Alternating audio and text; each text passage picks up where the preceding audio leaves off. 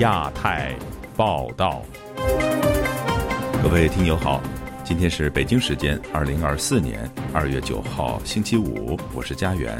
这次亚太报道的主要内容包括：唱好经济光明论受阻，中国消费价格和工业生产指数双双下滑；甲辰龙年盘点那些上不了春晚的歌；梅西事件发酵，中国官媒渲染政治动机。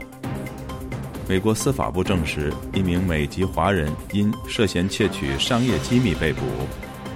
中国单方面更改 M 五零三航线之后，台湾学者示警中方野心。接下来就请听这次节目的详细内容。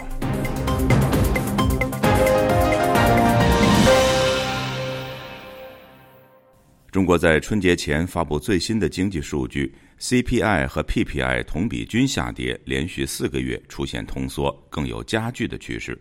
与此同时，中国国家主席习近平借新春前夕与各民主党派人士会面的机会，向民企喊话，要求唱好经济光明论。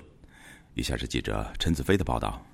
中国国家统计局公布一月的居民消费价格指数同比下跌百分之零点八，是二零零九年九月以来最大的跌幅。以类别看，食品价格同比跌幅比非食品价格大，猪肉和菜价同比下跌达到双位数。一月的工业生产者出厂价格指数也同比下跌百分之二点五，连续十六个月为负值。与此同时，中国国家主席习近平在北京见民主党派、工商联和无党籍人士等党外的人士提及中国经济状况，也很不频繁形容二零二三年，表示中国顶住外部的压力，实现经济发展主要的预期目标，并提出三点希望，特别点名全国工商联要引导民营经济人士坚定发展信心，共同畅想中国经济光明论，也希望他们能建言献策。北京之春荣誉主编吴平表示，中共一直强调实行多党协商合。做机制，所以每年中共领导层也会在春节之前与党外人士见面，强调中共领导的重要，以及按当时的社会状况再加入其他的内容。胡平相信，习近平特别提及民企是要显示对民企的重视，有安抚之意。每年呢会根据情况，比如现在中国的经济遇到这么多困难啊，尤其是民营企业，那现在你可以想象的，这民营企业家那肯定是怨气很大。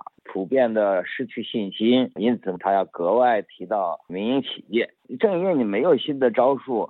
那么只有说可以空话安抚人心。经济学者陈小龙表示，习近平的讲话主要对象是工商联以其代表的民企界，借与党外人士见面的机会，向民企表达指令，在经济差时起到稳定士气的作用，同时也是要各大民主党派为唱好中国经济光明论背书，杜绝任何人借民怨批评中央。他觉得由王沪宁啊、蔡奇出面讲已经没有多大用，现在。已经到了说他要亲自披挂上阵，习近平没有招了，没有办法，就因为黑暗他才要讲光明，也反过来说明一件事，就是民间包括这些所谓的共产党豢养的团体当中，也有各种各样的批评声音，因为马上要开政协和人代会了，所以这个会本身带有堵嘴巴的味道，以后你们不许再乱讲了。他表示，中国经济数据有造假和水分，但也值得观察整体的趋势，并以最新公布的 CPI 和 PPI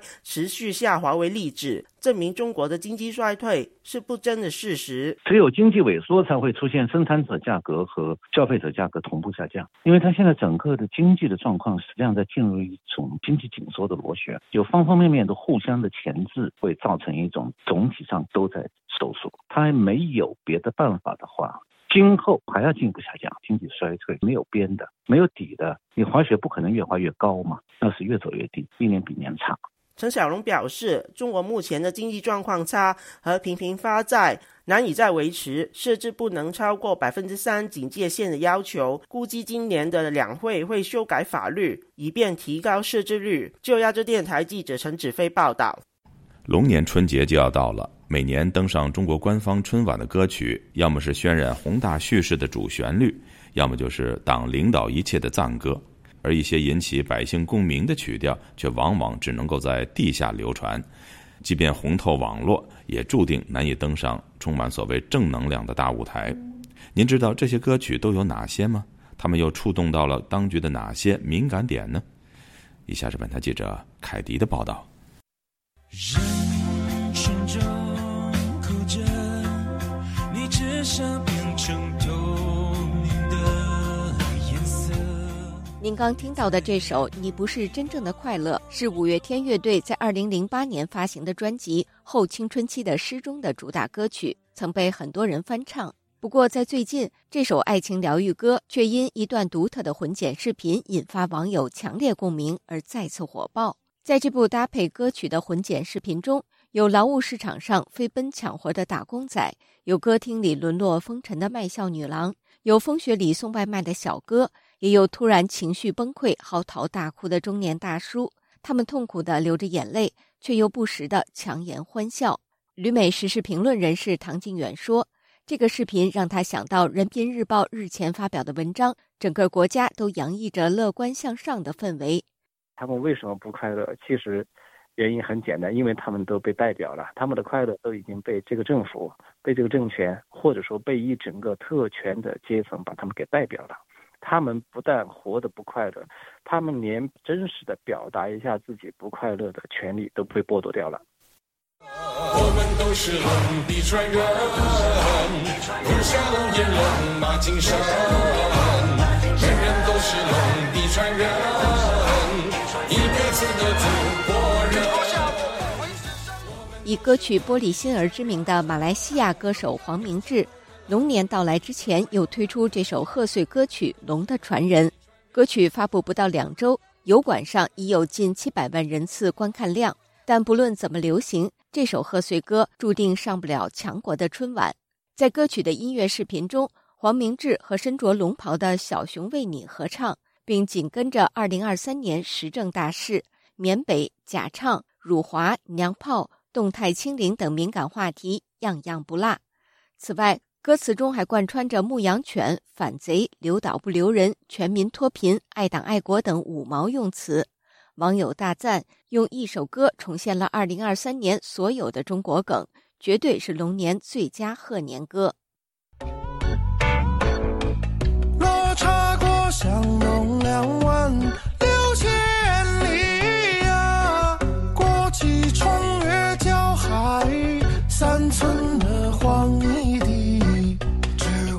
年七月，沉寂多年的歌手刀郎推出新专辑《山歌聊斋》。其中这首《罗刹海市》不仅震撼歌坛，更引发舆论关注。短短几天内，这首歌就收获了数十亿的全网播放量，可谓是现象级传播。《罗刹海市》火爆之后，有很多人改版翻唱。数月前，网友大宝翻唱的 A 股版《罗刹海市》也在中国股民中热传，甚至被封为年度单曲。刀穷思向东两万六千里呀。满三千借五百，三千点黄泥地。这首 A 股版的《罗刹海市》发表后，随即在中国互联网上被封杀。不过，股民们却听得很上头。有网友说：“股民们能听出里面的辛酸血泪啊，亏了多少才有这样的感悟？股民越听越有滋味儿。”不要接近门口的狗。不要去喝清梦的酒，在寻找闪烁的今天，不要放下没报的仇。二零二二年六月一号，上海在经历史无前例的两个月动态清零后，宣布全面复工复市。很多人以各种方式庆祝解封，而网友公布唐娟的孤岛，当天在互联网上发布了这首歌《我们是最后一代》。视频以黑色为底，配合歌声展示歌词，提醒人们不要忘记封城带给人们的痛苦。这首歌虽然几乎立即就被网管封杀删除，但依然在网上热传。网友把这首歌配以上海封城的视频，并制作成不同版本的 MV。上海居民瑞说：“一听这首歌就让他很触动，都是真真切切的发生在自己身边的事情，挺让人悲伤的。”以摇滚乐融合中国民族戏曲曲艺为特色的耳光乐队，在中国歌坛独树一帜。他们在二零二三年一月创作了一曲《红孩儿十八营》，爆红网络，但随即遭到下架。六月份，耳光乐队也被当局封杀，网友称赞他们为唱真话的孤勇者。红孩儿圣婴大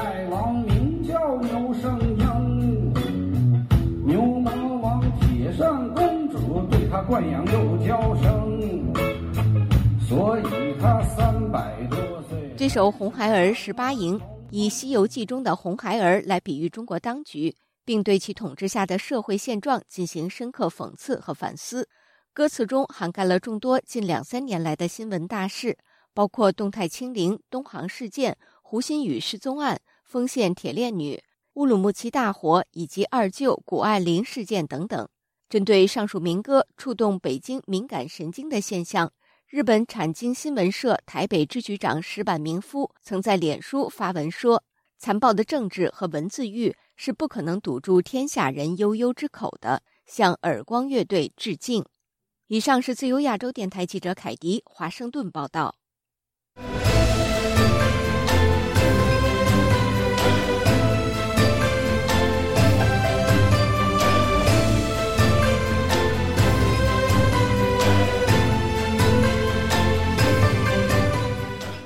阿根廷足球明星梅西因伤痛缺席香港球赛，伴随官媒《环球时报》对事件背景可能存在的所谓政治动机的渲染而继续发酵。截止到本周四，中国及香港都有官员对此事表达不满，并要求主办方给予合理的解释。以下是本台记者乔金恩的报道：近四万名香港球迷支付高价的球票，试图轻渡阿根廷球星梅西一展风采的期望落空。二月四日，美国迈阿密国际对阵香港明星队比赛现场上，梅西没有上场，也没有过多与球迷互动。迈阿密国际球队教练马蒂诺当天向失望的民众道歉，表示：“我希望他们知道，哪怕有机会让球员上场一下下，我们都会让他们出场，但这是很大的风险，因此这是我们和医疗团队一起做的决定。”梅西随后也在本周三透过中国的微博向大陆和香港地区的球迷道歉。他在贴文中表示，特别是远道而来，更想在每场比赛都全力以赴，但这次因为腹股沟发肿疼痛无法上场，希望未来有机会再回来。根据英国广播公司报道，香港文化体育及旅游局长杨润雄表示。港府官员与主办方已积极的沟通，希望有其他的补救办法，但还是没有成效。本台去信主办单位亚洲上流了解合作细节及契约内容，但截至截稿前尚未获得回复。不过，迈阿密国际的发言人德雷斯卡则以书面的形式回复本台查询时表示，尽管梅西最终未能出场，但有必要向大众说明，运动员的健康永远是摆在第一位。他说：“直到赛前，球队都还在评估梅西是否能够上场。”以下由 AI 人工智能进行带读。梅西赛前没在众人面前热身，是因为还在更衣室接受评估。梅西没在香港球赛场上露面，掀起一阵民怨。三日之后，梅西在日本的表演赛上替补了三十分钟，期间健步如飞的表现，则让中国大陆网民质疑梅西受伤的真实性。中国官媒《环球时报》也发表社评，认为背后可能有政治动机。文章认为，香港有意打造盛世经济，但有外部势力故意要借此让香港难堪。中国国内也有媒体报道，中国足协已暂停与阿根廷足协合作，包括阿根廷国家队，而中国足协官网上也没了梅西的所有消息。美国民间机构信息与战略研究所经济学者李澄清表示，中国网民的反应有些被炒作，并上升到入华的层级。好在说梅西呢是西，这是这个阿根廷的球星，如果他要是日本的或者是美国的，那就可能这个辱华呢，那就是坐实了。所以这一点呢，我倒觉得其实真的是没有必要，没有必要这么搞，这个巨婴的思想吧。原青海政协委员王瑞琴则认为，中国官方大可保持沉默，悄悄让事情过去。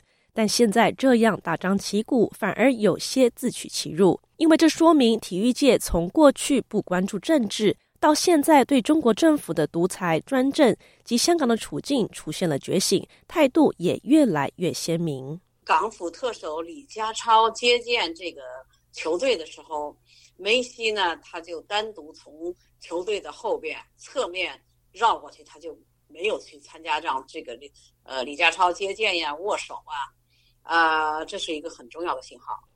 除了中国官方的强硬姿态，香港部分官员及议员也希望对民众有所交代。香港特首李家超呼吁主办方出面解释。立法会议员邓家彪也以宣传误导、涉嫌违反商品说明条例为由，去信要求主办方退回门票的钱。此外，香港行政会议的召集人及新民党主席叶刘淑仪在国际社媒平台 X 上面表示，香港民众痛恨梅西还有背后的黑手，有意算计冷落香港，并且抨击梅西一派谎言及虚伪，因此绝对不能让他再来香港。长期关注香港议题的非政府组织 The Campaign for Hong Kong 创办人兼主席朱明就此以书面形式回复本台采访时表示。无论梅西是否受伤，还是与港府的协议为何，这些港府官员保护颜面式的发言相当幼稚。何况叶刘淑仪前几天还公开呼吁，希望有更多国际名流到香港交流访问。以上是本台记者乔清恩的报道。中国当局对身在海外的公民展开反间谍宣传。国安部公布一起中国留学生在留学期间被拉拢策反的案例。但有评论对此案表示强烈质疑。另外，美国司法部二月七号宣布，一名美籍华人因为涉嫌窃取商业机密被捕。以下是本台记者高峰的报道：中国国安部二月七日公布的案例涉及一名化名姓张的中国留学生，他在二零零七年入读某国高校，获学校领导介绍认识两名外国人。两人邀请涉案留学生帮忙提供校内中国留学生的情况，还答应给予丰厚报酬。其后更表明情报机关人员的身份，并要求该学生加入间谍情报机关。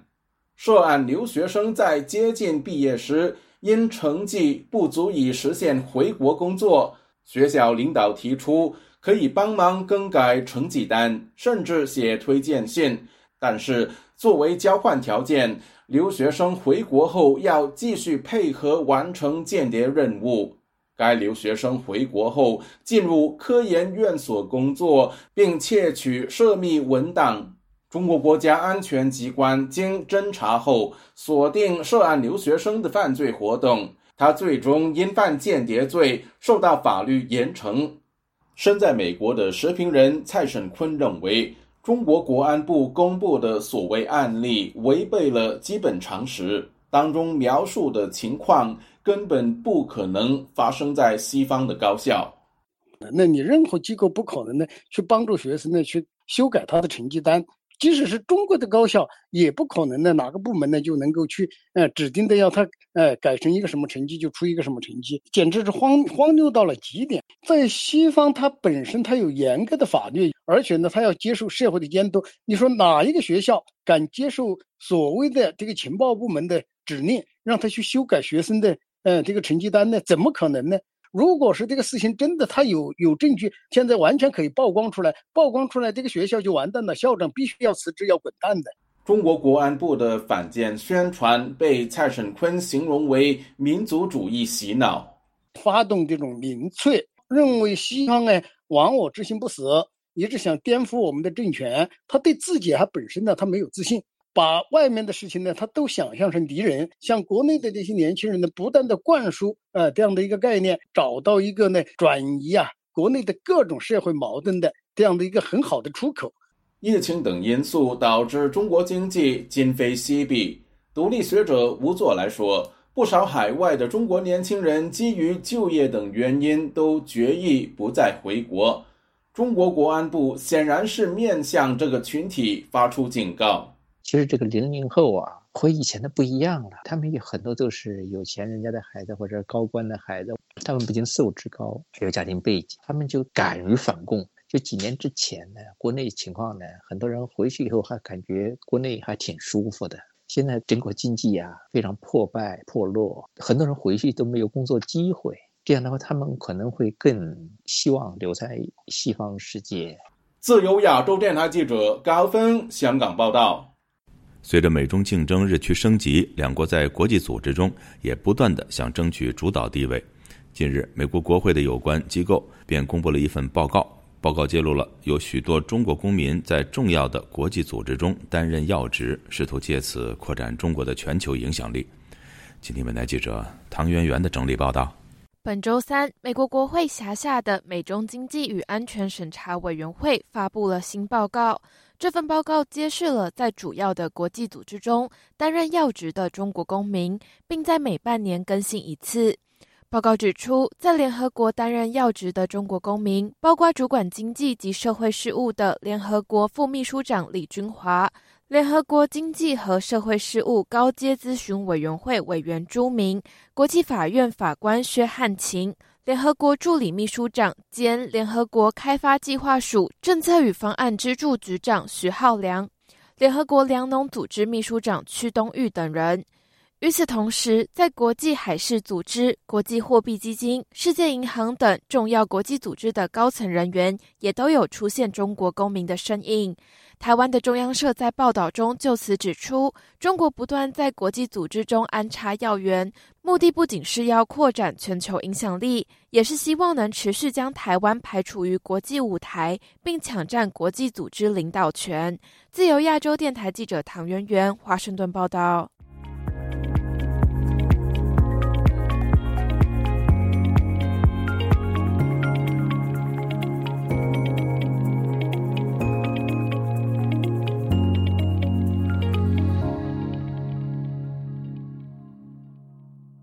中国官方日前宣布，从二月一号起取消 M 五零三航线自北向南运行的飞行偏置措施。台湾政府就此提出强烈抗议，美国和法国也公开反对片面改变台海现状。台湾的国防安全研究院执行长陈明奇分析指出，北京此举试图把台海、东海和南海纳入其势力范围。以下是本台记者黄春梅发自台北的报道。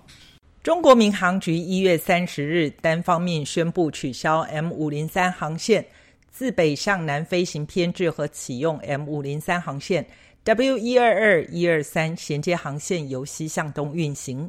台湾的国防安全研究院副执行长李廷胜在台湾的总统府一场内部简报会，把整个西太平洋地图转九十度方向说明。第一岛链由北日本、韩国、台湾，再延伸至菲律宾、越南和南海。中国片面宣布改变 M 五零三航线，是单方面改变台海现状，也影响岛链其他国家。他提醒，中国在 M 五零三改变之后，恐怕复制这个模式，改变东海与南海的地图。这种模式就是说，他制造一个他自己先舆论，然后他实际行动，然后造成大家的区域的。紧张就无助于告诉机长和平、安全、稳定的环境。日本共同社报道，截至六号为止，中国公务船今年三度驶入钓鱼岛周边领海，包括临界区在内，已经连续四十七天在钓鱼岛周边发现中国公务船。此外，报道也引用消息人士称，从今年一月以来，航行在钓鱼岛列屿临街区的中国海警船已有侵犯所谓的领空之余。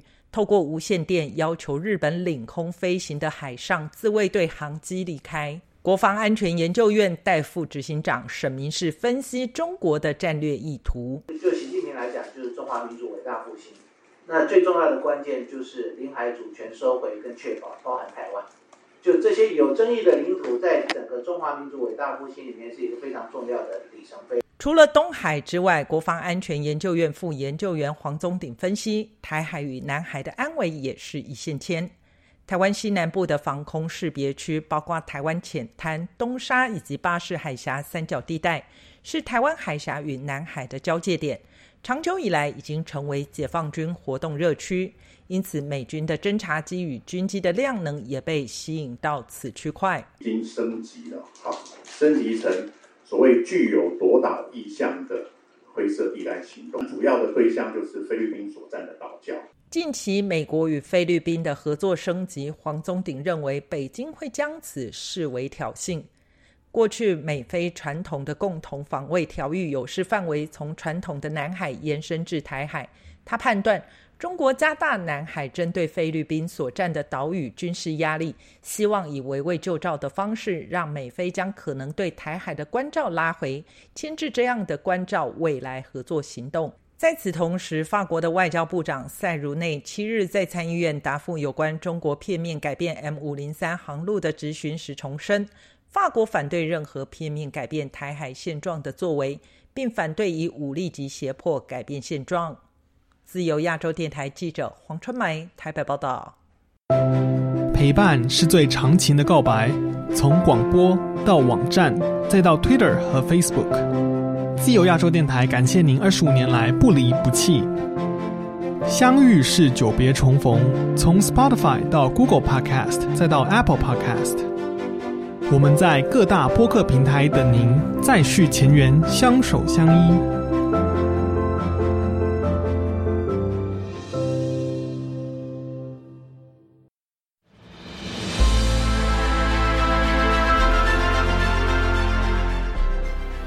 网访问自由亚洲电台，避开老大哥的眼睛。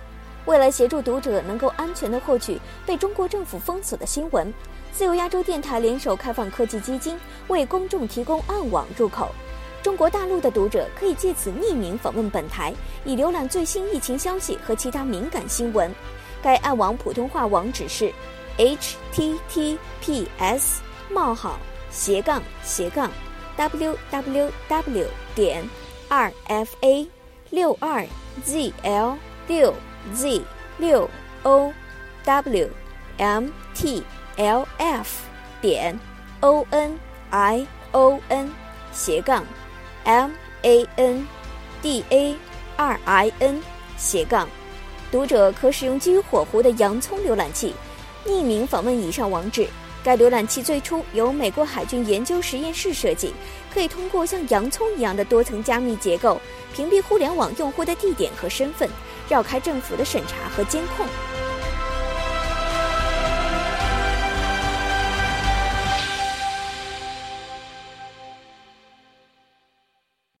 听众朋友，接下来我们再关注几条其他方面的消息。春节将至，这将是中国著名人权律师高志胜被失踪的第七个年头。多年来，外界无法取得高志胜的信息，他至今生死未卜。据维权网消息，高志胜的妻子耿和近日再次公开发表声明，希望高志胜能够早日回家，早日团聚。二月四号。美国迈阿密国际队与香港明星队在香港进行表演赛，备受瞩目的阿根廷球星梅西没有上场，让球迷感到失望。不料此事上升到了政治层面。七号，梅西在日本与神户胜利船的一场友谊赛上上阵约三十分钟，而且还有试射和多次助攻。对此，香港政府表达不满。中国国家主席习近平八号上午在二零二四年春节团拜会上发表讲话。习近平说：“一年来，全面贯彻新的发展理念，坚持稳中求进的工作总基调，推动经济复苏发展，经济总量超过一百二十六万亿元，粮食总产量再创新高，就业物价总体平稳。放眼全球，仍然是风景这边独好。”另外，台湾的总统蔡英文则在八号晚间六点发布农历新年谈话。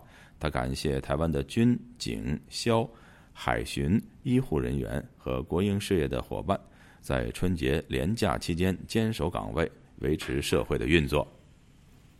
本周三，美国国家安全局等多个情报机构发表了一项共同声明。该声明指出，一个中国黑客组织已经针对美国的关键基础设施进行了长达五年的攻击。据路透社报道，这个黑客组织叫做“福特台风”，专门侵入美国的航空、铁路、公共交通等重要网络系统。各位听众，这次的亚太报道播送完了，谢谢收听，再会。Thank.